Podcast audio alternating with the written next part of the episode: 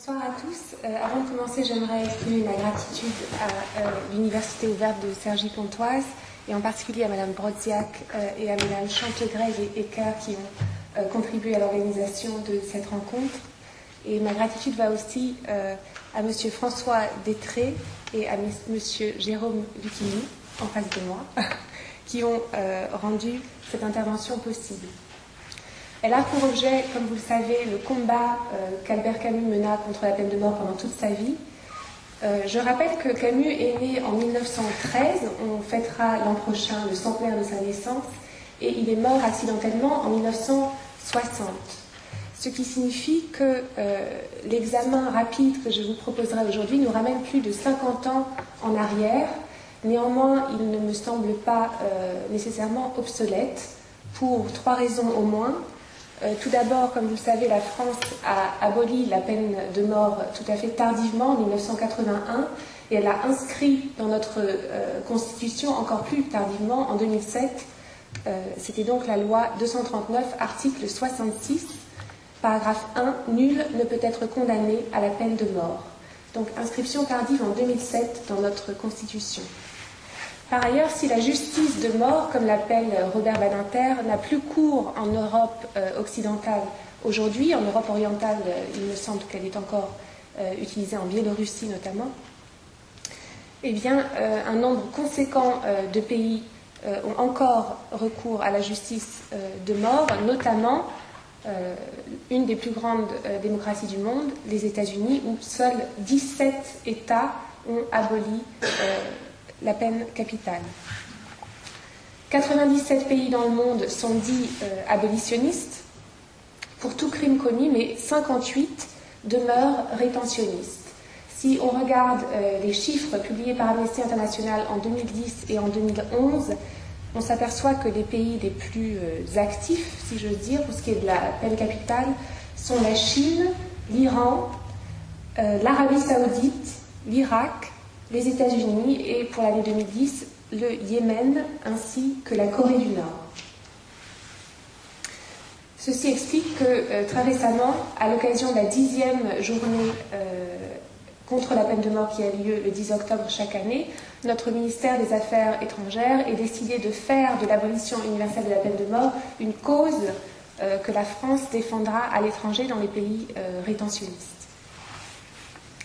Troisièmement, euh, cet examen de euh, l'action abolitionniste de Camus me paraît pertinent dans la mesure où euh, notre connaissance de la vie et de l'œuvre d'Albert Camus pourrait en, en, bénéficier et notre connaissance de l'histoire française et franco-algérienne contemporaine également. Et je reviendrai notamment sur la question de la guerre d'Algérie sans prétendre à aucune exhaustivité, mais ça me paraît être un des points centraux euh, du débat lorsqu'il s'agit d'Albert Camus et de la peine de mort. Donc je ne m'adresserai pas à vous ce soir euh, en tant qu'historienne ou spécialiste de droit ou spécialiste de politique. J'aimerais bien, mais j'en serais incapable. Donc je m'adresserai à vous simplement en tant que lectrice et enseignante euh, des œuvres d'Albert Camus.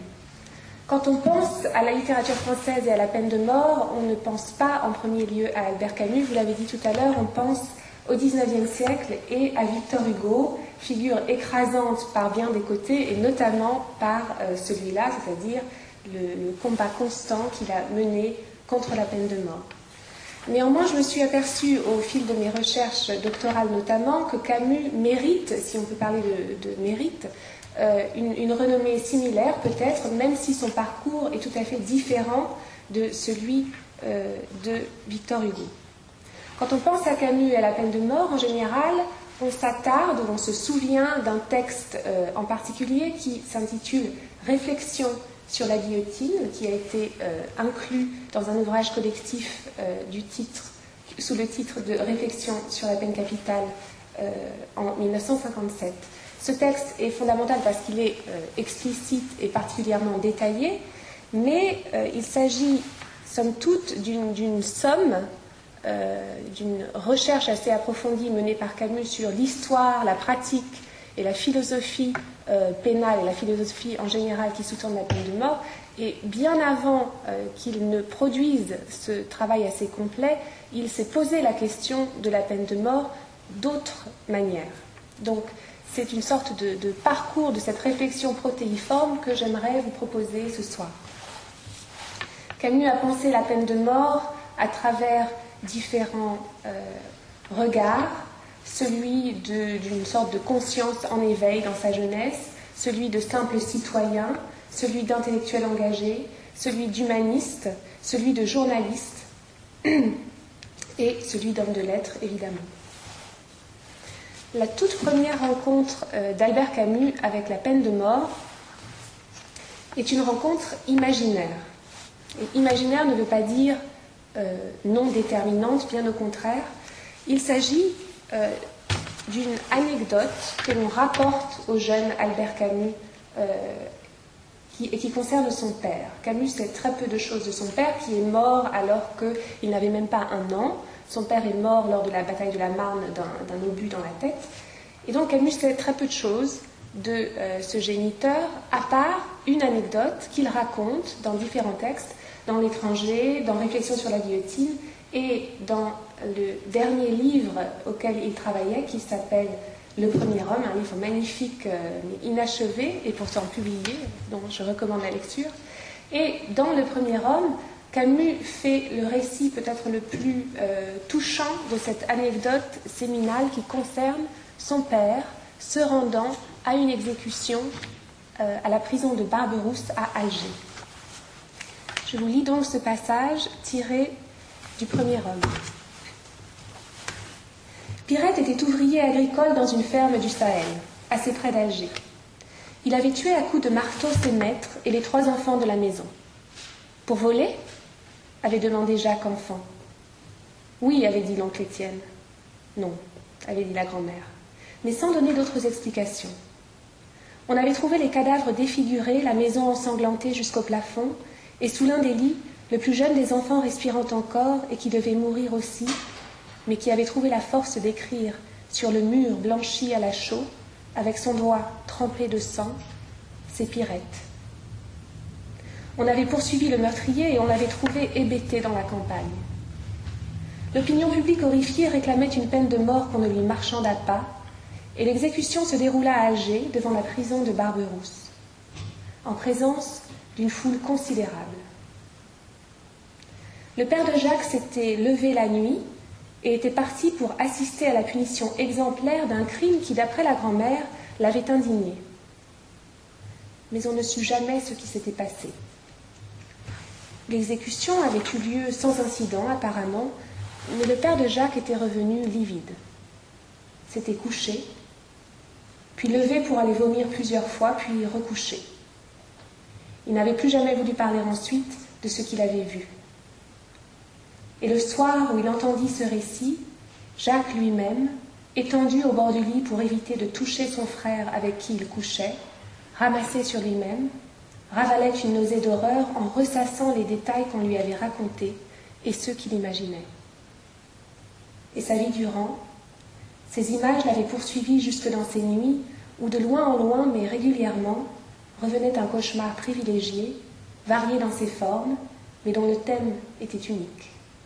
On venait le chercher, lui, Jacques, pour l'exécuter.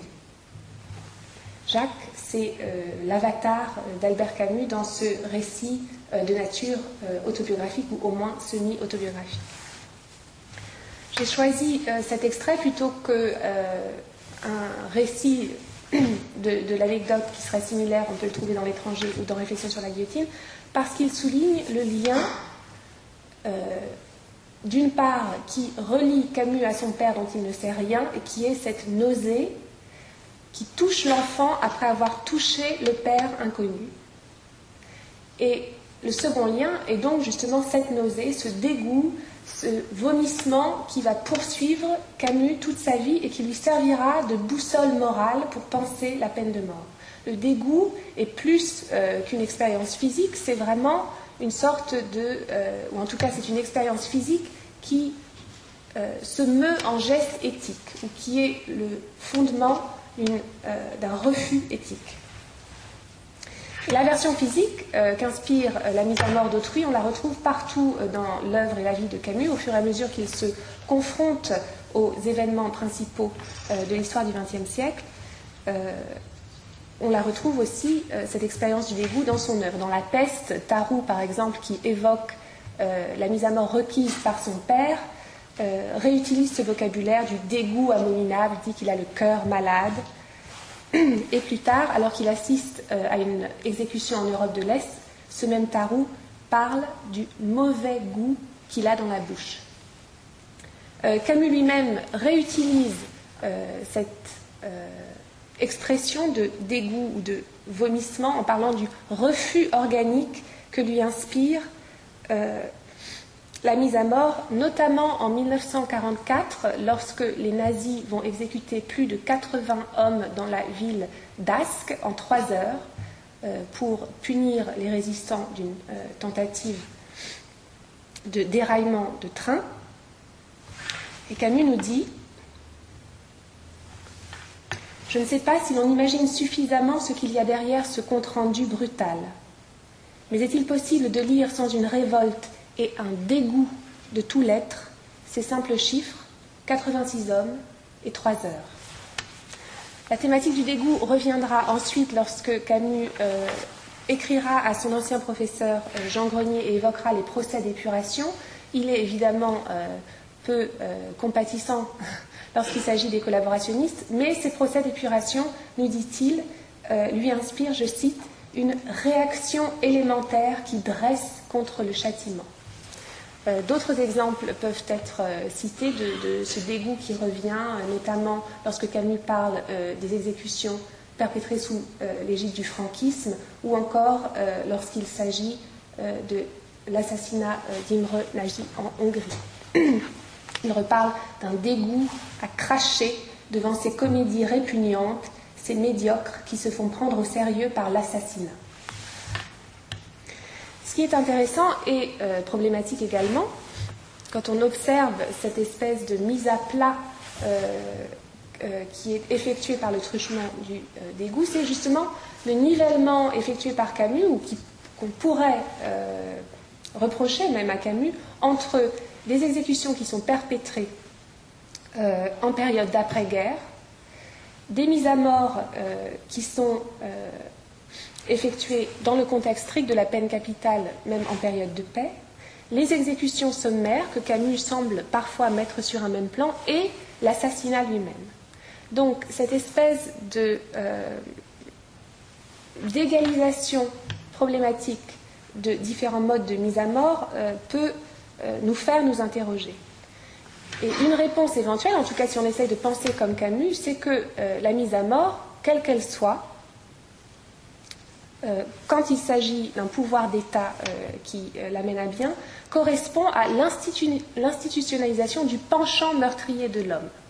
C'est comme ça que Camus relie une sorte de vision anthropologique et une pratique légale, ou une institution judiciaire. Et donc, c'est, je pense, là, un, deuxième fil rouge qui nous permet de, comprendre la manière dont Camus appréhende la peine de mort, c'est l'idée donc que on légalise l'homicide en ayant recours à la peine de mort. Pourquoi est-ce que cela est inacceptable aux yeux de Camus? Eh bien parce que la société n'a pas, contrairement à l'individu, l'excuse de la passion, du crime de passion. Elle n'a pas non plus l'occasion, contrairement à l'individu, de se ressaisir éventuellement avant de tuer autrui. Et enfin et surtout, la société se euh, part euh, d'une certaine rationalisation de la mise à mort et l'enrobe dans un discours qui lui permet de ne pas se sentir coupable. Et ça, c'est un point euh, crucial euh, de la réflexion de Camus, c'est la question du langage. La manière dont on appréhende la peine de mort par la langue et plus largement par la représentation, et pourquoi est-ce que cela importe? On pourrait penser que l'argument est secondaire et que la langue euh, importe peu quand il s'agit de, tuer un être humain. Et Camus nous répond que ça n'est pas le cas parce que la langue ou la représentation de cette mise à mort permet de rendre une pratique supportable à l'imagination et donc nous amène à accepter cette pratique de manière passive ou active. Une des citations euh, les plus euh, importantes peut-être à ce sujet est tirée de L'envers et l'endroit, qui est euh, un recueil de jeunesse publié en 1937. Et à la fin d'une nouvelle de L'envers et l'endroit, on lit qu'on ne nous raconte pas d'histoire, qu'on ne nous dise pas du condamné à mort, il va payer sa dette à la société, mais on va lui couper le cou. Ça n'a l'air de rien, mais ça fait une petite différence. Camus revient sur cette question du langage et du mensonge euh, langagier, métaphorique, au travers duquel nous nous donnons bonne conscience et nous acceptons la mise à mort des autres. Et donc il utilise une euh, pléiade euh, d'expressions assez bien senties pour dénoncer ce phénomène. Il parle de formules stéréotypées, de ruses du langage, de phrases cérémonieuses ou du manteau des mots. Du manteau des mots. Que faire donc face à cet écueil langagier qui est au final criminel, selon Camus? Il faut, nous dit-il euh, dans L'homme révolté, trouver le langage clair, le mot juste. Et on peut rattacher cette ambition à une phrase bien connue prononcée par euh, Tarou dans La Peste, que je ne résiste pas au plaisir de vous citer. J'ai entendu tant de raisonnements qui ont failli me tourner la tête et qui ont tourné suffisamment d'autres têtes pour les faire consentir à l'assassinat, que j'ai compris que tout le malheur des hommes venait de ce qu'ils ne tenaient pas un langage clair. J'ai pris le parti alors de parler et d'agir clairement pour me mettre sur le bon chemin. Si parler clairement est une tâche qui doit incomber euh, à chacun, a fortiori, elle incombe d'autant plus lourdement à, l'écrivain dont euh, le métier est la manipulation des mots. Et c'est peut-être ce qui explique la parution ou la, production de réflexions euh, sur la guillotine, qui est un essai dans lequel Camus donne pour but de donner à voir la peine de mort dans toute sa matérialité. Il y a une certaine crudité dans euh, Réflexion sur la guillotine qui euh, peut choquer, qui, Camus, comme souvent, ne cherche pas le sensationnalisme, mais veut bien donner à voir dans sa réalité euh, ce qu'est la peine de mort. Il dit à ce propos qu'on montre la machine, qu'on fasse toucher le bois et le fer, entendre le bruit de la tête qui tombe, et l'imagination publique, soudain réveillée, répudiera en même temps le vocabulaire, et le supplice. Mais bien avant 1957, euh, euh, dès le début de, sa carrière d'écrivain, Camus euh, creuse et dissèque la réalité de la peine de mort à travers ses œuvres littéraires notamment. Il ne publiera pas de son vivant un livre qui s'appelle La mort heureuse, qui est une sorte de magma d'où émergera notamment l'étranger, mais dès ce texte, on discerne déjà la thématique de la peine capitale. Et euh, Camus projetait de faire euh, écrire à l'un de ses protagonistes, du nom de Patrice Merceau, euh, c'est-à-dire l'ancêtre du Meursault de l'étranger, il projetait de faire écrire à ce protagoniste l'histoire d'un condamné à mort. Ensuite, en 1942, avec la publication de l'étranger, évidemment, la question de la peine de mort, du crime capital, de la justice en marche et de l'attente de l'exécution deviennent euh, critiques et euh, euh, centraux pour ce qui est de l'œuvre littéraire, bien entendu. En particulier, la seconde partie de l'étranger est, assez, nous éclaire, je pense, parce que elle revient, cette deuxième partie de l'étranger, sur la mécanique judiciaire telle qu'elle peut broyer un individu non pas pour son crime, puisqu'on sait que Meursault euh, n'est pas vraiment jugé pour euh, le meurtre qu'il a commis, mais plutôt pour son incapacité à euh, se conformer à des usages sociaux établis. Il ne sait pas ou ne saurait pas pleurer alors que sa mère est morte, etc. Donc c'est plutôt pour cela qu'on le condamne. Mais en tout cas, toute la seconde partie de l'étranger démonte la mécanique judiciaire et nous donne à voir la justice en exercice et le tableau est assez euh, accablant. Pourquoi? Parce que ce que euh, l'étranger révèle, c'est que les gens de loi sont euh, pétris de préjugés. La loi, quand elle est exercée, tend à effectuer des amalgames. L'esprit humain qui doit euh, user de cette loi semble rarement capable de demeurer attentif et rationnel. Et enfin, la, médiation, la médiatisation pardon, de faits divers euh, que l'on fait se recouper, euh, ou bien la fatigue encore qui peut frapper un auditoire, semble être, in fine, les facteurs déterminants qui conduisent un homme à l'échafaud.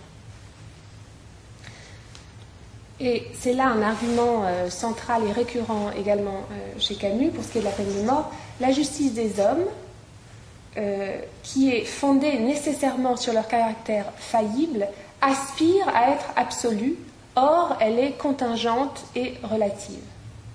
Et cet écart fait que, selon Camus, on ne peut pas prétendre à un châtiment absolu. L'année même euh, de la publication de l'étranger, en 1942, pour compléter ce qu'on appelle généralement le cycle de l'absurde, Camus fait paraître le mythe de Sisyphe. Euh, alors, je, rappelle brièvement et très schématiquement ce qu'est l'absurde euh, selon Camus.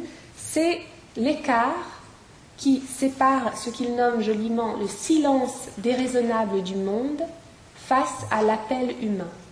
C'est cette indifférence du monde par rapport au sens qu'on souhaiterait lui donner qui est l'absurde, mais également notre conscience de cet écart. Donc l'absurde est deux choses.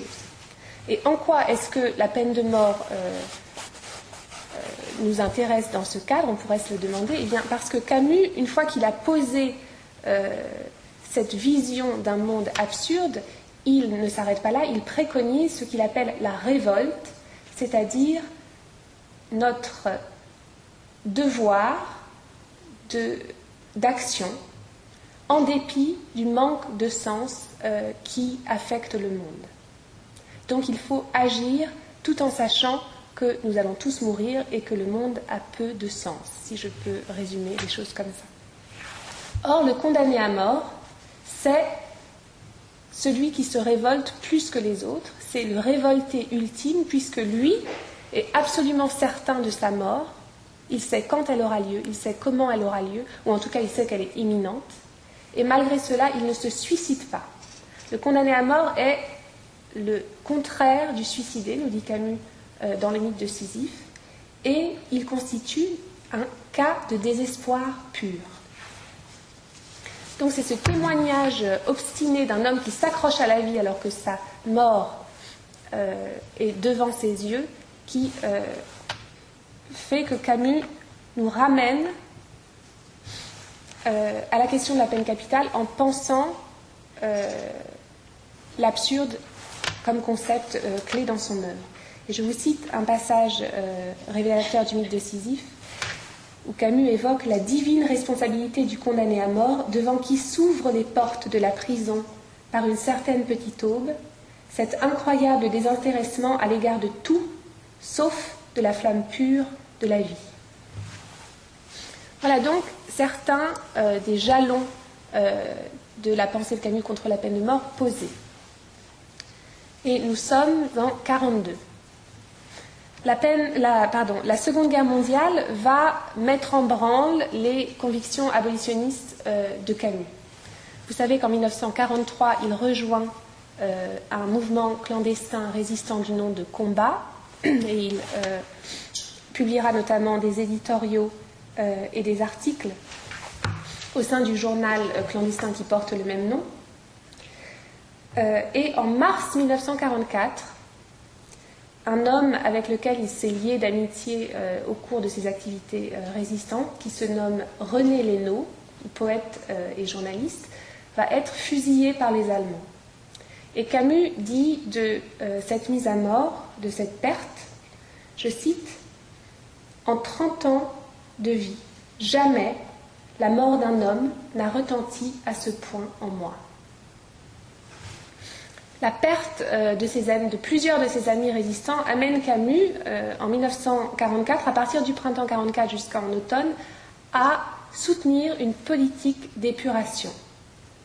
on pourrait dire contre toute attente, mais aussi suivant une réaction somme toute humaine.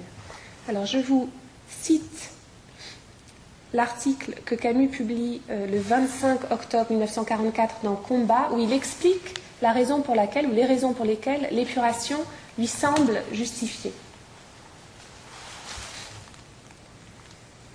Enfin, j'écourte la citation parce que l'ensemble de l'article est magnifique, mais malheureusement, nous n'aurons pas le temps de le voir en entier. Nous n'avons jamais demandé une répression aveugle et convulsive. Nous détestons l'arbitraire et la sottise criminelle. Nous voudrions que la France garde ses mains pures. Mais nous souhaitons pour cela une justice prompte et limitée dans le temps, la répression immédiate des crimes les plus évidents, et ensuite, puisqu'on ne peut rien faire sans la médiocrité, l'oubli raisonné des erreurs que tant de Français ont tout de même commises.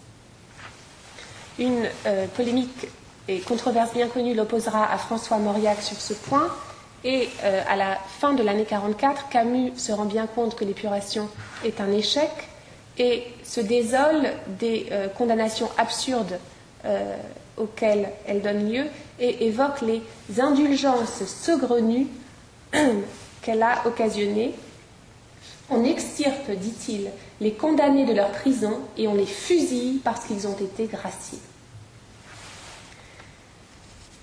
À la fin du mois de janvier 1945, Camus va signer euh, un recours en grâce après avoir euh, hésité et souffert longuement, mais il se, résout à le faire. Il s'agit du recours en grâce qui concerne Robert Brasillac. Marcel Aimé lui demande d'intervenir et voilà ce que Camus euh, répond à Marcel Aimé et qui nous fait bien comprendre que son dégoût pour euh, les actions des collaborateurs et des collaborationnistes est toujours là, mais qu'il veut le dépasser. Je signe cette demande de grâce pour des raisons qui n'ont rien à voir avec celles que vous me donnez. J'ai toujours, toujours eu horreur de la condamnation à mort et j'ai jugé qu'en tant qu'individu, du moins, je ne pouvais y participer même par abstention. C'est tout. Et c'est un scrupule dont je suppose qu'il ferait bien rire les amis de Brasillac. De même, euh, lors du procès Pétain, qui aura cours à l'été 45, euh, Camus soulignera, euh, suivant une même logique, que la culpabilité du maréchal est immense et doit être reconnue, mais que la mise à mort n'est pas euh, préconisé. D'ailleurs, Pétain sera, enfin, sa, peine sera commuée en une peine d'emprisonnement à vie euh, par euh, De Gaulle en août 45. Mais à propos de l'épuration, Camus conclura en, août 45 l'échec, en tout cas, est complet. Il ira même l'année suivante jusqu'à soutenir le recours en grâce de deux autres euh, collaborationnistes, Lucien Rebattet, auteur antisémite euh, des Décombres, et Pierre-Antoine Cousteau, le frère euh, de Jacques-Yves Cousteau, dit le commandant Cousteau, qui a dirigé pendant un temps le journal Je suis partout et qui a travaillé plus tard pour plusieurs revues d'extrême droite.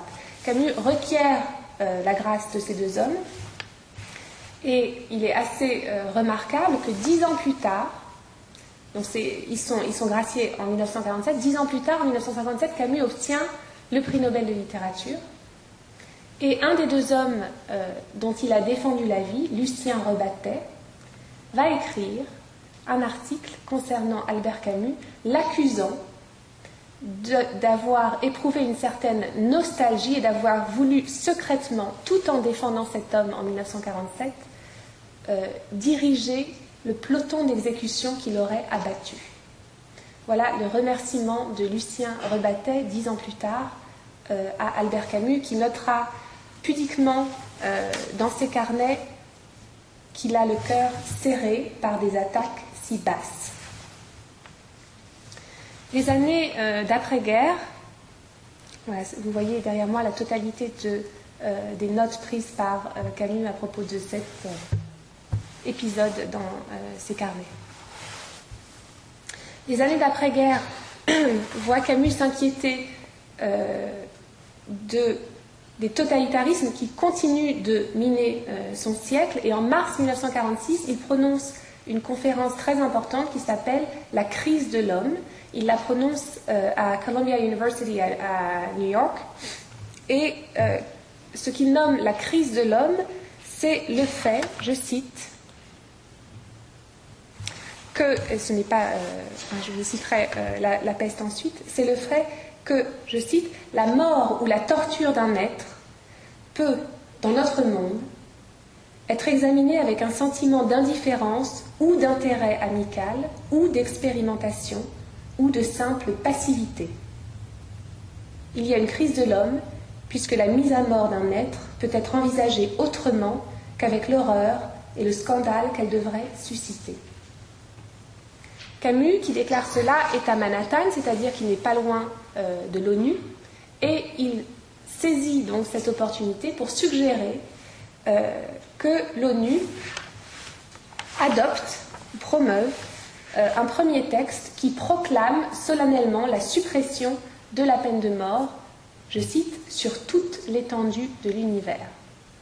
Donc c'est un des, discours publics et des gestes politiques peut-être les plus euh, marquants euh, de Camus, en tout cas euh, au sortir de la guerre. Ce qu'il appelle la, crise de l'homme, c'est ce qu'on découvre aussi en partie dans la peste, à savoir que on n'est pas meurtrier uniquement quand on a du sang sur les mains, nous dit la peste, et nous dit Camus également. On est meurtrier quand on accepte la mort d'autrui, quand on ferme les yeux, on peut être meurtrier passivement. Et euh, c'est cette citation bien connue euh, de Tarou que je me permets de vous relire.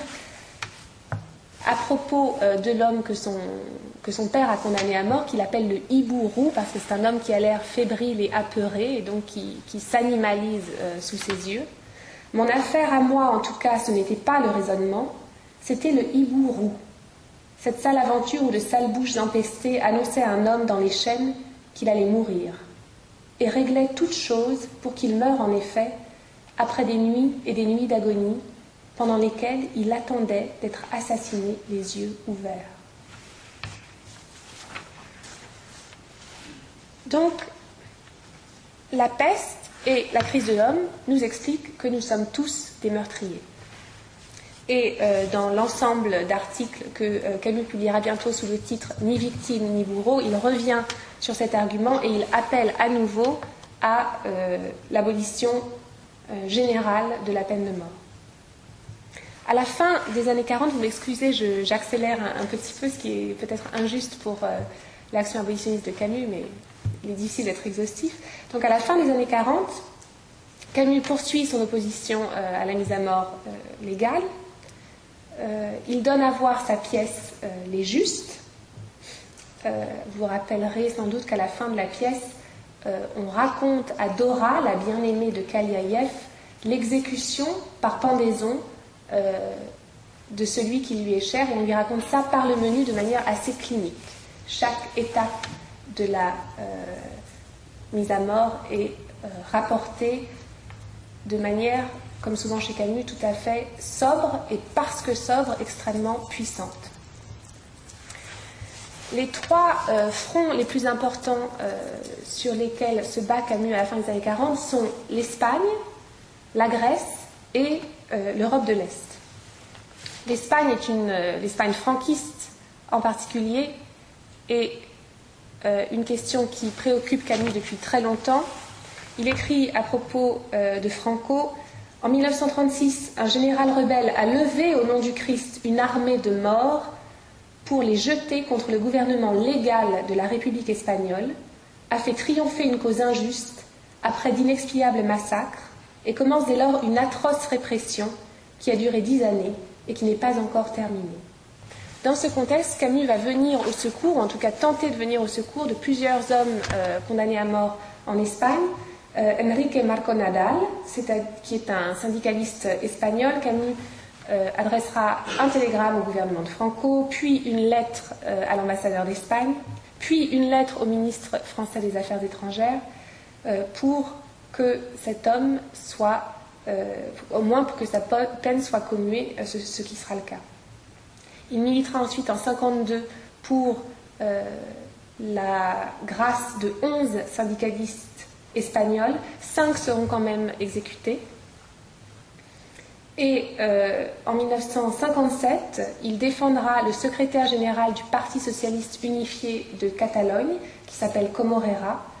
Euh, et le conseil de guerre euh, sera ajourné et Comorera sera transféré à l'hôpital militaire de Barcelone. Sa peine sera commuée en une peine de réclusion de 30 ans. Il mourra au bagne de Burgos, mais ne sera pas exécuté. Il écrit une lettre très touchante à Camus, d'ailleurs lorsque Camus euh, reçoit le prix Nobel. Pour ce qui est euh, du front grec, pendant la guerre civile euh, grecque, Camus, avec d'autres intellectuels dont André Breton, requiert la grâce de dix intellectuels grecs. On trouve au, fond Albert Camus un dossier, pardonnez-moi, un dossier qui rassemble des documents concernant ces suspects, et notamment des documents écrits euh, par l'un des frères, Constantin Provélingios, euh, d'un des, suspects. Ils seront emprisonnés au lieu d'être tués. Euh, Camus doit rassembler un maximum de signatures pour qu'ils soient finalement libérés, pour mettre fin à leur détention par la suite. En 1951, il envoie également au président de la République grecque une lettre collective dans laquelle il implore la grâce de milliers de condamnés à mort grecs. Euh, on trouve dans les archives Camus aussi un dossier qui s'appelle le dossier euh, Maquis, dans lequel euh, sont résumées les détentions et exécutions de femmes, d'enfants et d'hommes sur les îles grecques. Des, gens qui sont dans une, espèce, une sorte de situation kafkaïenne, qui sont dans les limbes euh, de, ces îles coincées, euh, torturées, exécutées, qui n'ont pas euh, d'avenir devant eux. Pour ce qui est de l'Europe de l'Est, en 51, bien sûr, Camus va publier L'homme révolté et se mettre à dos la gauche française, enfin une bonne partie de la gauche française, notamment la gauche de Saint-Germain-des-Prés. Euh, et euh, dans L'homme révolté, Camus revient sur le concept ou la réalité euh, de la Révolution en évoquant la Révolution française, entre autres, et la période de la terreur. Camus revient sur ce moment en expliquant que les révolutions, en général, ont leurs limites. La Révolution française est un exemple, n'est qu'un exemple, et la limite est que elles tendent parfois à perdre de vue que la vie humaine doit être une valeur transcendantale. Euh, et il écrit, voilà, ce sont là les copies des lettres que Camus a rédigées en faveur des euh, condamnés à mort grecs dont je vous parlais plus tôt. Et il écrit donc à propos euh, du stalinisme, dans le premier homme, il s'agit de savoir si l'innocence, à partir du moment où elle agit, ne peut s'empêcher de tuer. Nous ne pouvons agir que dans le moment qui est le nôtre parmi les hommes qui nous entourent. Nous ne saurons rien tant que nous ne saurons pas si nous avons le droit de tuer cet autre devant nous ou de consentir qu'il soit tué. À mon sens, c'est la phrase peut-être la plus importante que Camus ait écrite à propos de la peine de mort. Nous ne saurons rien tant que nous ne saurons pas si nous avons le droit de tuer cet autre devant nous ou de consentir qu'il soit tué.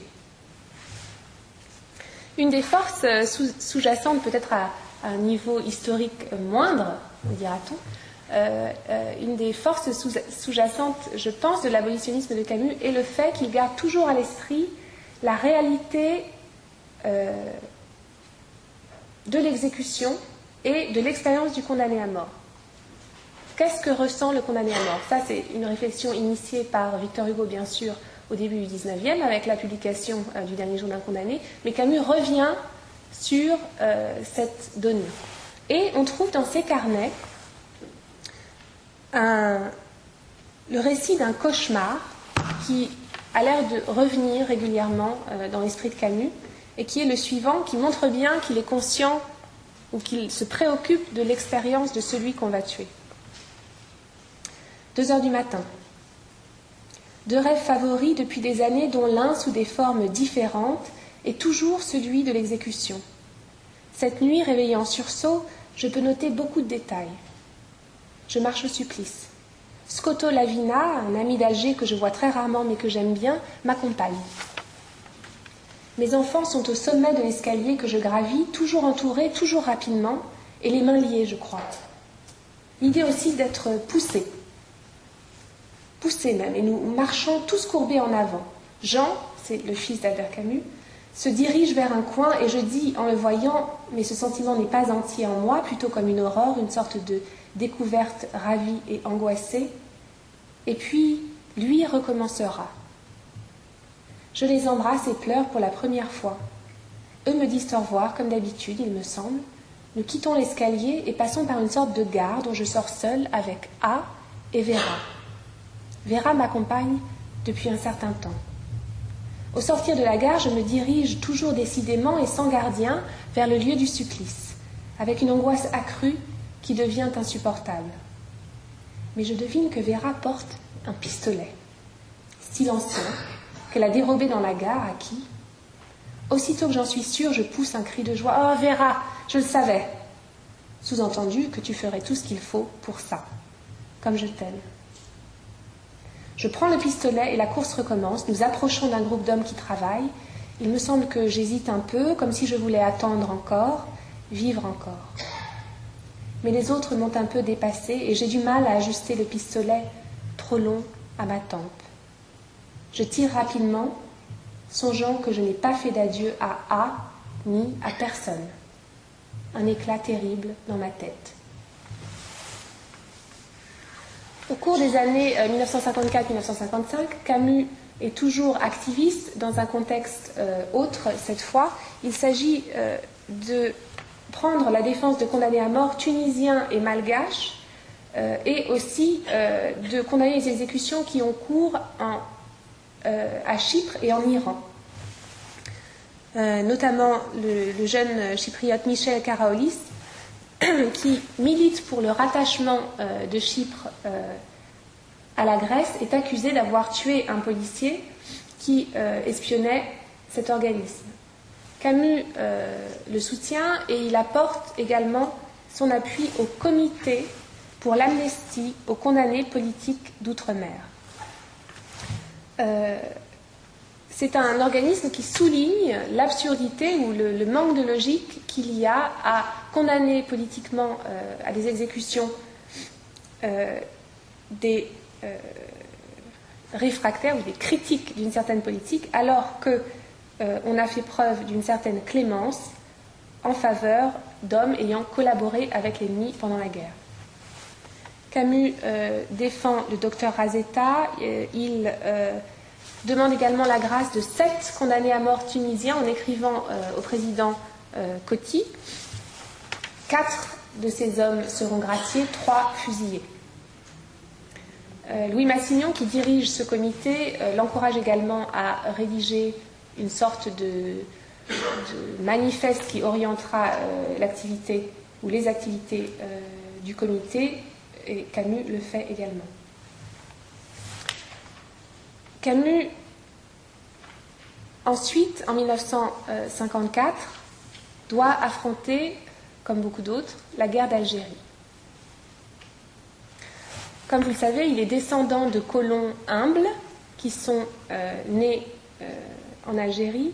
Camus ne conçoit pas que ceux qu'on appelle les indigènes ne jouissent pas des mêmes droits que les Français d'Algérie mais il condamnera les deux camps pendant la guerre, il condamnera les ultras et il condamnera les membres du Front de libération nationale. En 1956, il lance un appel à la trêve civile en prenant des risques conséquents, puisque au moment où il lance cet appel, les ultras demandent sa tête à l'extérieur de la salle. Euh, il lance quand même cet appel en vain en faveur de la trêve euh, civile à la suite de cet échec, il décide de se faire relativement silencieux pour, dit-il, n'apporter de caution ni à un camp ni à l'autre. Et il se tiendra à cette ligne euh, éthique jusqu'à sa mort. Et c'est peut-être ce qui a fait que les lectures de l'œuvre et de l'activisme de Camus qui ont cours aujourd'hui, notamment dans le monde anglo-saxon, ou en tout cas qui ont eu cours dans les années 80, notamment dans le monde anglo-saxon, sont particulièrement critiques à l'égard de Camus. Camus néocolonialiste selon certains. Pourtant, Camus prête main forte euh, à différents avocats pour défendre des, euh, entre guillemets, des terroristes, des membres du Front de Libération Nationale, et il aide notamment son ami avocat Yves Deschézel, qui travaille avec Gisèle Halimi et qui lui signale euh, paniqué l'emballement des exécutions en Algérie. Je vous lis une lettre qui, qui me semble importante où Yves Deschessel euh, appelle Camus au secours littéralement puisqu'il voit que euh, la fréquence des exécutions euh, s'accroît et qu'il se sent impuissant. Il parle dans cette lettre de, trois hommes qui s'appellent Ben Hamdi Dadesh, Boalem Hasni et Ali Labdi, qui sont exécutés. Ces trois exécutions sont des meurtres commandés uniquement par l'opportunité politique. Ils ne relèvent d'aucune conception de la justice. La colère, la haine, la soif de vengeance que suscitent les attentats aveugles ou racistes ne peuvent pas les expliquer. Dans le premier cas, aucun homme ayant une conscience ne pouvait, ne ne pas éprouver un doute grave sur la culpabilité de l'accusé. Dans les deux autres cas, l'acte était dirigé et il n'y a pas eu de victime. Je suis effrayée par ces exécutions et leurs conséquences. Tous ceux qui auront commis ou tenter de commettre un attentat, fut-il entièrement manqué ou simplement symbolique, seront automatiquement exécutés. Une hâte fébrile s'est emparée de la présidence de la République avant le départ en vacances. Pour que les cris de fureur des ultras ne viennent pas troubler le repos des hommes d'État, il faut un contingent de têtes qui tombent. Avant la fin du mois, il nous faut déposer de nouveaux mémoires nous allons recevoir de nouvelles convocations. J'en tremble d'angoisse. Les dizaines de condamnés que souvent nous n'avons pas défendus personnellement devant le tribunal militaire nous ont confié le soin d'assurer leur ultime défense. Mais je ne vois plus aucun critère, aucun argument, aucun sentiment qui puisse jouer en leur faveur. Je te demande de nous aider, soit par un acte public, soit par des interventions que tu jugeras utiles auprès du président de la République, ou de leader politique. Un article de toi dans quelque journal que ce soit pèsera. Mais bon Dieu, il faut que tu cries. Pardonne-moi de remettre entre tes mains la défense d'hommes pour lesquels je me sens entièrement impuissant. D'autres lettres de Gisèle Halimi, notamment euh, Edith Deschessel, sont envoyées à Camus. Les avocats doivent déposer 8 puis 10 dossier de demande de grâce que Camus euh, soutiendra. Il écrit au président Coty, à Guy Mollet, qui euh, à l'époque est secrétaire général du Parti socialiste. Puis, au mois de novembre de la même année, euh, survient une affaire qui est, à mon sens, symptomatique de du positionnement de Camus pendant la guerre d'Algérie. Il s'agit euh, de défendre un jeune Algérien qui s'appelle Mohamed Ben Sadok et qui a assassiné euh, l'ancien vice-président de l'Assemblée algérienne qui était allié de la France. Ce jeune homme a donc assassiné euh, Ali Shekal et son avocat Pierre Steve, qui est membre de la Nouvelle Gauche, demande à Camus d'intervenir. Camus répond qu'il n'a pas les mêmes orientations politiques que cet homme, le communisme le rebute, à ce moment-là en tout cas, mais qu'il interviendra si son intervention est euh, privée, c'est-à-dire s'il si, euh, s'agit d'écrire directement au président du tribunal et s'il ne s'agit pas de s'étaler dans la presse, encore une fois, la logique étant qu'il ne veut pas cautionner d'une manière ou d'une autre le recours à la violence euh, sur la scène publique. Camus rédige cette lettre, dont on trouve une copie dans les archives Camus, qu'il finira, qu'il s'apprête à envoyer, mais paraît dans le journal France Observateur une sorte de révélation qui n'en est pas une, en tout cas euh, une, référence à l'intervention potentielle de Camus avec des formations euh, de l'échange qu'il y a eu entre Pierre Stible, l'avocat, et Camus. Euh, donc éclatement au grand jour avec des formations de cette initiative potentielle de Camus. Sa réaction immédiate est de dire à Steve, la lettre est prête, je ne l'enverrai pas, vous n'avez pas tenu parole. Plus tard, Camus euh, demandera encore une fois la grâce de, nombreux Algériens, notamment celle de euh, Taleb Abderrahman, qui est un étudiant en chimie qui a rejoint les rangs du FLN. Il sera quand même exécuté euh, à Alger le 24 avril. En 1959, Camus épaule également l'ancienne résistante et grande ethnologue Germaine Tillon, qui a rencontré Yassef Saadi, euh, du Front de Libération Nationale et qui l'a convaincu de suspendre euh, les attentats des nationalistes en Algérie en échange de l'interruption des tortures et exécutions perpétrées par les autorités françaises. Tillon est très euh, inquiète et elle somme Camus d'obtenir la grâce notamment de quatre condamnés algériens. Camus obtiendra la grâce de trois hommes sur ces quatre. Et Germaine Tillon dit de Camus j'avais ces divers numéros de téléphone pour pouvoir le joindre immédiatement. Il m'avait dit qu'il ferait ce que je lui demanderais et il l'a fait. Euh, de son côté, euh, Emmanuel Robles nous indique que le général de Gaulle recevait régulièrement euh, Camus à propos de la guerre d'Algérie. Il s'agissait de requêtes de grâce, souvent. Euh, selon le biographe officiel de Camus, euh, qui a interrogé Germaine Tillon et Jean Daniel, Camus serait intervenu environ 150 fois pour sauver la vie d'hommes condamnés à mort dans le contexte de la guerre d'Algérie. J'abrège à regret, mais en 1957, Camus obtient le prix Nobel de littérature qui déclenchera chez lui une sorte de dépression qui sera en fait un, hommage difficile à porter. Il publie Réflexions sur la guillotine et il continue de défendre les hommes condamnés à mort, un homme qui s'appelle O. U. Au Vietnam notamment, et un homme extraordinaire du nom de Manolis Glezos, qui est un communiste grec, toujours vivant aujourd'hui, qui a la particularité d'avoir été condamné à mort trois fois dans sa vie. Et c'est lui, le jeune homme, qui a décroché déterrer le drapeau de l'Allemagne nazie sur l'acropole à l'âge de 19 ans et qu'il a déchiré.